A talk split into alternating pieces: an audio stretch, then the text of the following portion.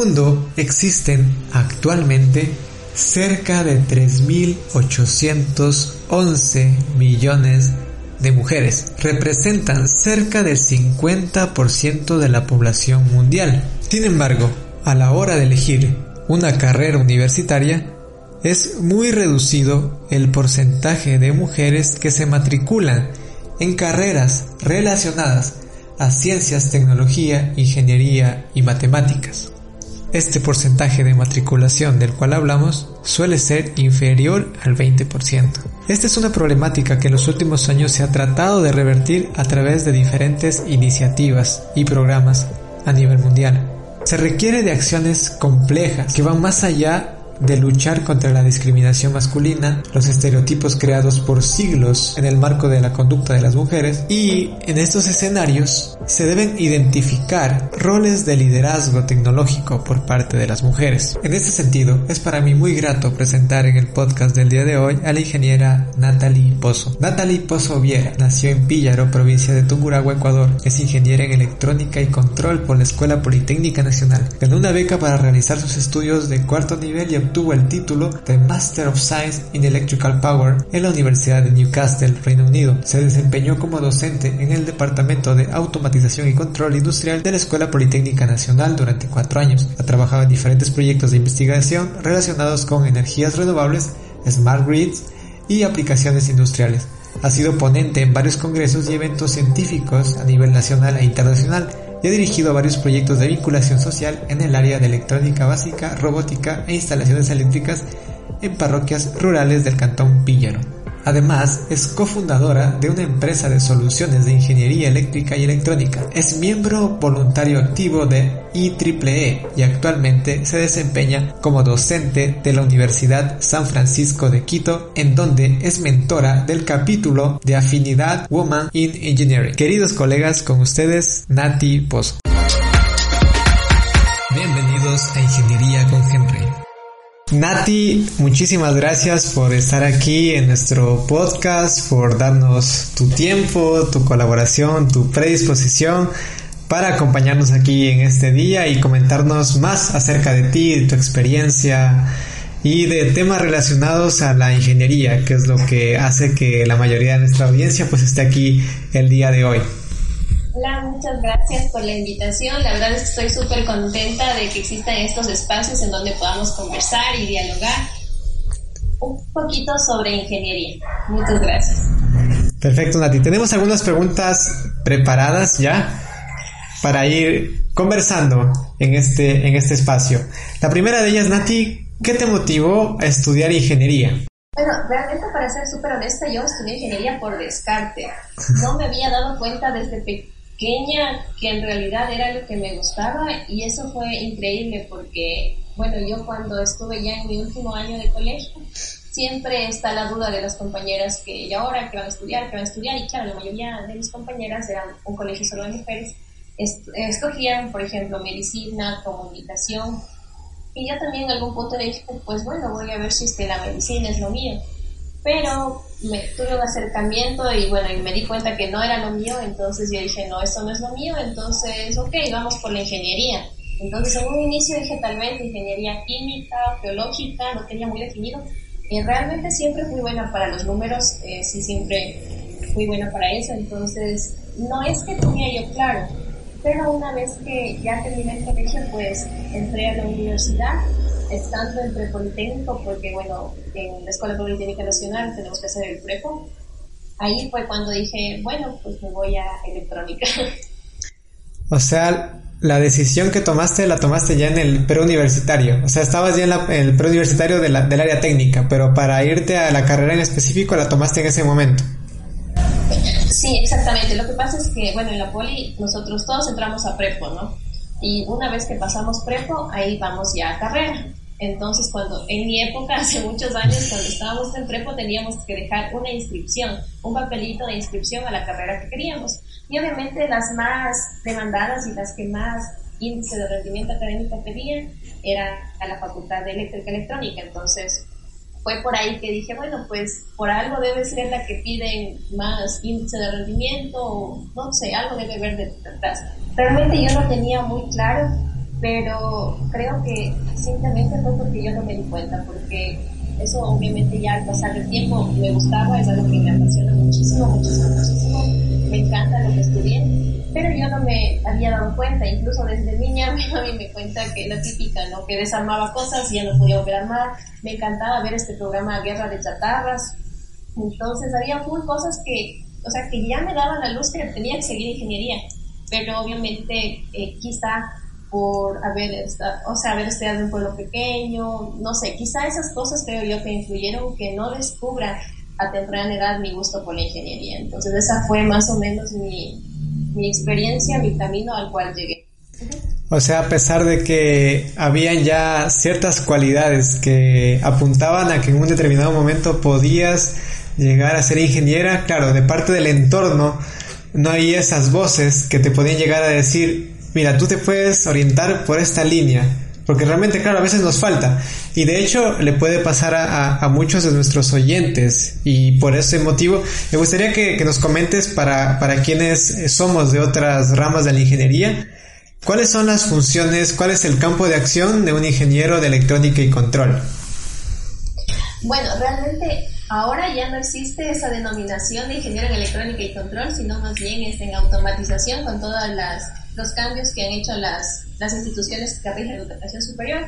Sin embargo, el ingeniero electrónico está encargado básicamente de diseño, análisis de dispositivos que vayan encaminados a diferentes subáreas, por ejemplo, lo que es la instrumentación, todo lo que son sensores, toda la parte de electrónica de potencia, desde, encaminada a sistemas eléctricos, también toda la parte de microcontroladores, incluso tiene una rama pequeña ahí para robótica, mecatrónica, entonces la ingeniería electrónica en sí es muy amplia, entonces esa es una de las partes que más resalta de nuestra carrera, es una carrera transversal, es decir, que en cualquier campo podemos encontrar ingeniería electrónica. ¿Por qué? Porque ahora todo está tendiendo a ser tecnológico, todos los procesos tienden a ser automatizados, entonces el campo de aplicación de la ingeniería electrónica es muy, muy amplio. Obviamente toda empresa, toda industria que tenga algo de procesos industriales, algo tecnológico, pues obviamente detrás está un ingeniero electrónico. Claro, estamos en la tendencia de automatizar muchas cosas y ahí es donde la electrónica, la automatización, el control, la optimización en general juegan un papel muy importante para mejorar la eficiencia de los procesos industriales y de cualquier empresa o, o industria. Entonces, ahora otra pregunta, Nati. Cuando ya ingresaste a la carrera, ¿cuándo te diste cuenta y dijiste realmente estoy en el lugar en el que siempre debía estar? O esta es la carrera que, me gusta realmente, no me equivoqué. Realmente creo que fue más o menos en tercer semestre que nosotros ya bueno, tomábamos eh, tecnología eléctrica entonces, desde ahí ya en los laboratorios y todo, obviamente había chicos de colegios técnicos que ellos ya habían tenido ese conocimiento. Entonces, para mí todo era nuevo, absolutamente todo era nuevo. Entonces, en ese momento me di cuenta que sí era lo mío, porque sí me gustaba, sí me iba bien. Entonces, eso también me motivaba a que yo siga practicando o siga interesándome más. Entonces, la verdad es que nunca pensé en cambiarme de carrera, no, no, no pensé en cambiarme de carrera. Incluso siempre a veces te dicen, bueno, no importa, si es que no te gusta te cambias, o sea, hay muchas veces que te dicen eso, ¿no? O si te sientes muy fuerte, no importa, porque no les voy a mentir, no es fácil, electrónica no es fácil, sin embargo, la verdad es que nunca se me pasó por la mente cambiarme, entonces, desde ahí supe que era para eso. Qué chévere, Nati. Y, y ahí entra enlazada nuestra siguiente pregunta. ¿Cuántas mujeres tú encontraste al ingresar a la carrera? Una vez llegamos a carrera, eh, nos inscribimos, me parece que entre 30 y 35 personas, y éramos cuatro mujeres. Y a partir de que iba pasando los semestres, pues realmente a veces tenía semestres con una compañera o con dos compañeras.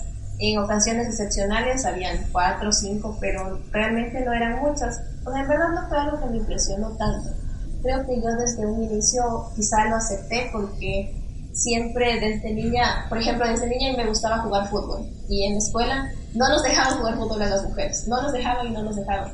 Entonces a mí eso me causaba un poquito de, de sorpresa, digamos, cuando era niña. Entonces yo me acuerdo que hice los papeles, hablé con la madre directora, nos permitieron jugar fútbol y todo chévere. Entonces cuando ya me pasó esto en la universidad, realmente no me sorprendió en el sentido de miedo o algo así, sino que más bien es como una alerta, o sea, más bien tú te preguntas, ¿por qué somos tan poquitas? ¿O qué es lo que pasa ahí?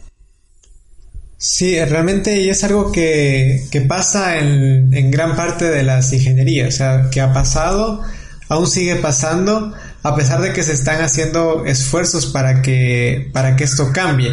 En ese sentido, eh, también te, te quiero consultar, ¿tú notas que en la actualidad, en, en el actual contexto universitario de formación superior, han habido cambios con respecto a, al tiempo en el que ingresaste que, que, es similar al mío. Somos de la misma, de la misma leva. Habíamos conversado con esto previamente con Nati, somos de la misma leva. Entonces, comparado con nuestro tiempo de, de, estudio, ¿cómo lo ves ahora? Que es un poco más abierto. Sinceramente sí ha habido un poquito de, de impulso. Creo que ya se están creando los espacios. Porque, por ejemplo, digamos que yo entré, cuando yo entré a facultad, ya había baños de mujeres. Entonces, unos años antes, ni siquiera había baños para mujeres en la poli. Entonces, eso es algo que tal vez es tan normal en otras universidades, pero lamentablemente en ese entorno eh, lleno de hombres, por así decirlo, no tomaban en cuenta porque quizás no era necesario. Entonces, yo creo que a partir de, mucho tiempo atrás, poco a poco las cosas han ido mejorando. No implica que ahora entren 50% de hombres, 50% de mujeres, ¿no? Pero yo creo que el acceso a la tecnología y ciertos factores adicionales ya han permitido que las mujeres pierdan un poquito ese miedo. Quizá no en todas partes, porque creo que sí hay que hacer un poco de énfasis entre la diferencia en la parte de ciudad y en la parte rural o en las provincias, sí es bastante diferente en la forma que crecen las chicas. Entonces, creo que sí ha ido cambiando un poco, pero no sustancialmente. Todavía hay muchísimo que hacer. Sí, efectivamente queda mucho trabajo de por medio y en el cual se deben involucrar, yo creo que, todas las partes. Eh, también debe haber eh, eh, un involucramiento por parte, creo, también del, del, Estado en el tema de la educación pública, inculcar este tipo de carreras, eh, no hacer diferenciación. Eh, yo creería de que estas son carreras de, de, hombres, estas son carreras de mujeres, yo creo que eso ya es parte del pasado y poco a poco se va cambiando la mentalidad, ya se va viendo un pequeño cambio, pero aún creo que es insuficiente como tú mencionas en, algunos, en algunos lugares y queda un largo camino que recorrer, pero que se ha empezado, que es lo bueno, que se ha empezado y esperemos que, que, en el corto y mediano plazo se consigan hitos importantes en ese aspecto. Como tú decías, claro, no se va a llegar a veces, eh, depende de la carrera, a un 50-50, porque luego también entra una parte de, gustos puede que en ciertas carreras de ingeniería haya un mayor porcentaje de, de, mujeres y en otras un menor, pero ya que no sea por un tema de que no conocen o que discrimine la carrera para un determinado género. Ahora, Nati, ¿cómo fue tu final de carrera? ¿Cómo describes tu final de carrera? Y, hubo cierto miedo de enfrentarte luego al, al, campo profesional. ¿Cómo fue eso? Yo creo que sí, creo que todos tenemos esa incertidumbre. Ya en el último semestre, cuando la mayoría estamos egresando, siempre viene, ¿y ahora qué hago de tesis? Y muchas veces ahí viene ese conflicto porque hay personas que dicen, no, yo quiero encontrar un trabajo o algo, pero en mi caso, pues no, de acabo, egreso, mientras regresaba ya busqué un tema de tesis, pues lo empecé a desarrollar, justo estaba en unas pasantías, renuncié a esas pasantías porque tuve que irme a hacer la tesis, fue justamente en el páramo, en el boliche, que antiguamente era me parece que era una estación que utilizaba la NASA más o menos en los 70, actualmente es el Instituto Espacial Ecuatoriano, entonces ahí necesitaban unos tesistas y pues me fui para allá. Entonces, claro, mientras hacía la tesis siempre me pregunto, ¿y ahora qué viene después? ¿Y ahora qué viene después? Entonces, realmente yo siempre quise estudiar, seguir estudiando, entonces ahí vino un punto en el que dije, ok, voy a encaminarme un poco a que yo pueda conseguir una beca o pueda salir a estudiar. Y mientras tanto, justo se presentó la oportunidad de ser docente en la Escuela Politécnica Nacional, entonces la verdad es que encajé súper bien porque justo fue el tiempo preciso, ¿no? Yo realmente no tenía tanto en mente, por ejemplo, hay personas que de mi carrera que dicen me voy al sector petrolero, yo quiero irme al oriente. Yo la verdad es que no tenía mucho esa inclinación, la verdad es que a mí siempre me gustó un poco más el asunto de la investigación entonces yo me fui por ese lado. Ajá. Obviamente la incertidumbre siempre estuvo, pero ventajosamente las puertas se abrieron y las cosas se acomodaron para llegar a buen término.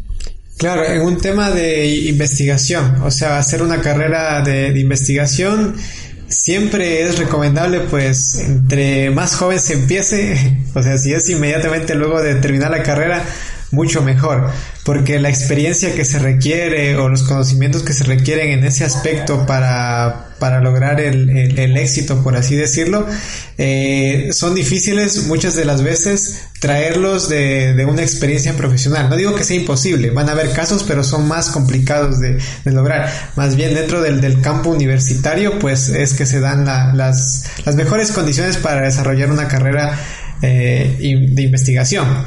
Entonces nos comentas, Nati, que fuiste, fuiste profesora en, principio y eso te dio acceso a conseguir eh, esta beca y con eso fuiste a estudiar a, a Reino Unido. ¿Cómo fue esa experiencia allá?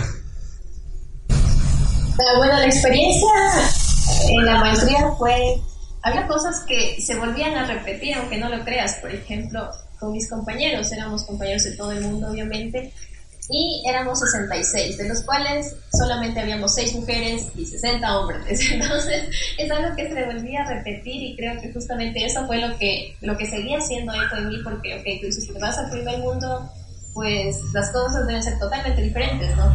Pero en ese aspecto seguían manteniéndose igual en la facultad de ingeniería. Sin embargo, había otras cosas eh, muy distintas. Es que la experiencia de la maestría fue una de las mejores que he tenido, fue la mejor decisión, para nada que, que me arrepiento, de hecho fue la mejor decisión que he tomado.